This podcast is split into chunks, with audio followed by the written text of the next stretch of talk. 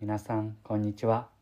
柴田久美子のポッドキャスト「優しく優しく優しく」本日も日々の暮らしの中に優しさをお届けいたします。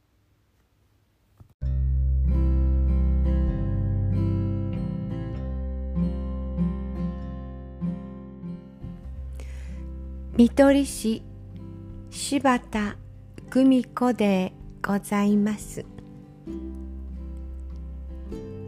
ちょっと疲れた友人から電話をいただきました。この悩みは隣に置いて鏡を見て笑顔を作って明日になったらきっと大丈夫。そう言ってゆっくり休んでください。そう声をかけました。翌朝彼女から連絡がありました。小さなことでした。どうしてあんなに大きくしてしまったのでしょう。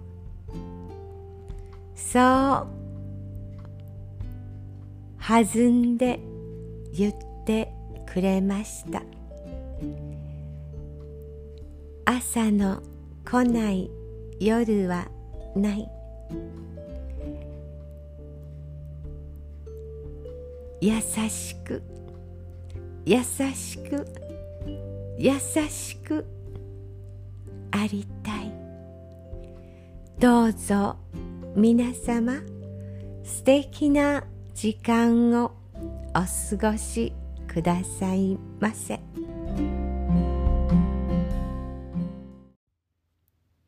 ご視聴ありがとうございました。今日も素敵な一日をお過ごしください。